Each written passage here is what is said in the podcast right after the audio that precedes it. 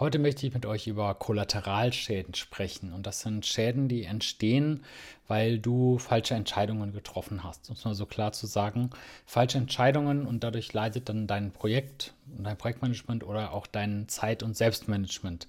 Und was ich damit meine, ist, dass wir uns oft um Kleinigkeiten kümmern, die gerade so anstehen und die gerade so reinflattern und du ahnst, worauf das hinausläuft.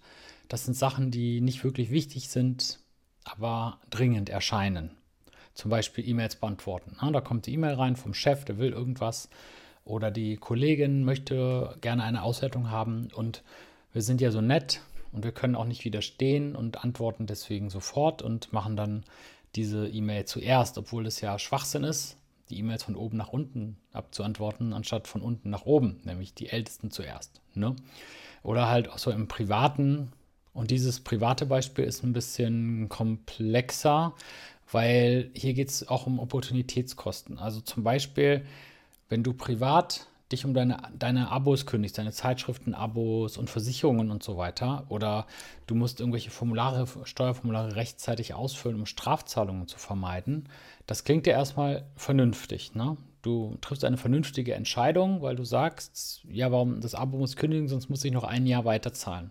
Ich habe das Problem sehr oft in meinem Business, dass ich irgendwelche Software-Abos habe und ein Abo kostet 300 Euro im Jahr oder 500 Euro im Jahr von irgendeiner Software. Und ich denke dann, na, das kann ich ja nicht machen. Ich kann ja nicht die 300 Euro. Und dann, dann denke ich da ganz lang drüber nach und ja, das muss ich jetzt schnell machen. Oder ähm, die irgendwelche Formulare rechtzeitig ausfüllen für die Steuer, ansonsten musst du 200 Euro mehr Zinsen zahlen. Und das ist halt schon, die Sachen sind ja schon sinnvoll, ja, und es macht ja total Sinn, dann das Abo irgendwie rechtzeitig zu kündigen. Und es macht ja total Sinn, sich um alles zu machen. Und ich bin auch immer derjenige, der eine Excel-Tabelle hat mit seinen ganzen Abos und sich um alles kümmert und alles immer perfekt rechtzeitig macht. Aber manchmal es, sind das Problem die damit verbundenen Kosten, also die Opportunitätskosten. Denn wenn ich dieses Formular, sage ich jetzt mal, rechtzeitig ausfülle, das ist jetzt ein privates Beispiel, aber du kannst genauso gut auf dein Projektmanagement übertragen. Sparst du dir zwar Geld und auch ein bisschen Ärger, allerdings wenn du immer nur die Sachen machst, die gerade anstehen, die gerade wichtig sind, also du sagst, ich muss ja noch die Wäsche waschen, ja, weil sonst habe ich morgen zwei Haufen da liegen und, oder drei oder vier. Ich muss ja noch jetzt hier die Spülmaschine ausräumen, weil sonst werde ich mich heute Abend ärgern. Ich muss ja noch unbedingt hier steuern und ich muss noch die Abos kündigen und ich muss noch einkaufen und tausend Sachen machen. Dann machst du zwar alles richtig, aber du kommst überhaupt nicht mehr dazu, Sachen zu machen, die nicht dringend sind. Zum Beispiel eine Weiterbildung. Zum Beispiel, du hast ja meinen Excel-Kurs gekauft und du würdest ihn gern weitergucken. Aber du kommst nicht dazu, die Aufgaben zu machen, weil du irgendwie denkst, ja, ich muss jetzt hier noch schnell mal hier die Spülmaschine leer räumen.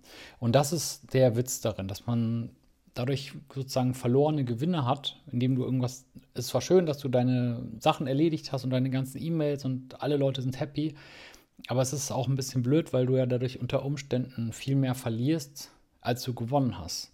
Und ich habe natürlich eine mögliche Lösung und so wie ich es auch in meinem Privatleben mache, du musst ab und zu mal überlegen, ob du die Kollateralschäden nicht einfach hinnehmen kannst. Ich habe zum Beispiel ein Beispiel, ich gebe jetzt eins von meinen Autos zurück nächstes Jahr, so ein Cabrio, was ich mir geleast habe für zwei Jahre.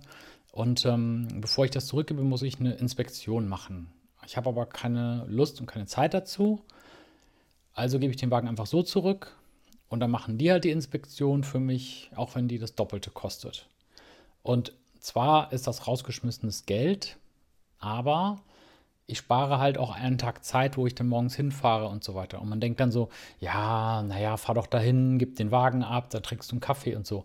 Aber dieser ganze damit verbundene Ärger, also ich muss einen Termin machen, ich muss da irgendwie hinfahren, dann muss ich mir einen Mietwagen organisieren, bin da schon mal mindestens eine Stunde unterwegs, dann abends noch mal eine Stunde, muss mich darum kümmern und bin total abgelenkt. Und in der Zeit könnte ich, und das tue ich auch, was Vernünftiges machen. Zum Beispiel ein Buch lesen über Excel oder sowas oder irgendwas, was mich wirklich weiterbringt im Leben, anstatt mich immer mit so Kleinkram aufzuhalten. Ist, und wie gesagt, das kannst du eins zu eins auf dein Projektmanagement übertragen das, was ich jetzt alles sage. es gibt ja auch von Hermann Scherer diesen, diesen Ausspruch, Gewinner bügeln nicht oder so, wo er meinte, und das ist halt auch das im Prinzip das gleiche Prinzip, er bügelt nicht selber, sondern er bezahlt jemanden fürs Bügeln, weil er sagt, das Bügeln, da ist jemand, der nimmt, keine Ahnung, 20 Euro pro Stunde, aber mein Stundenlohn ist 200 Euro pro Stunde ne, als Selbstständiger oder selbst dein Stundenlohn in deinem Job ist, ist mehr als 20 Euro pro Stunde, vielleicht 50 Euro pro Stunde, dann ist es bescheuert, wenn du so Kleinigkeiten selber machst. Ja, und alles, was du dann irgendwie auslagern kannst oder alles, was du dir, wo du dich von freikaufen kannst, macht extrem viel Sinn. Ich mache das jetzt immer und immer konsequenter. Ich ich lasse alles, was ich nicht ausschließlich ich machen kann, von jemand anders erledigen. In meinem Business zum Beispiel von einer Assistentin.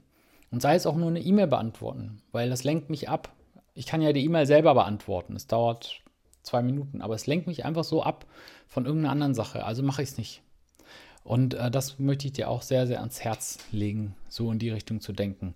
Und wenn du halt niemanden hast, der es für dich macht, dann lass es halt ab und zu mal schleifen und nimm die Kosten dafür. Ich zahle ja auch, wenn ich jetzt jemanden bezahle für 20 oder 25 Euro pro Stunde, dann sind das ja auch Kosten für eine E-Mail, die ich hätte selber schreiben können. Ne? Aber ich nehme lieber die Kosten hin und investiere Zeit in den Aufbau meiner Karriere und meinem Business und überleg mal, wie du das in deinem Alltag und deinem professionellen Berufsalltag umsetzen kannst.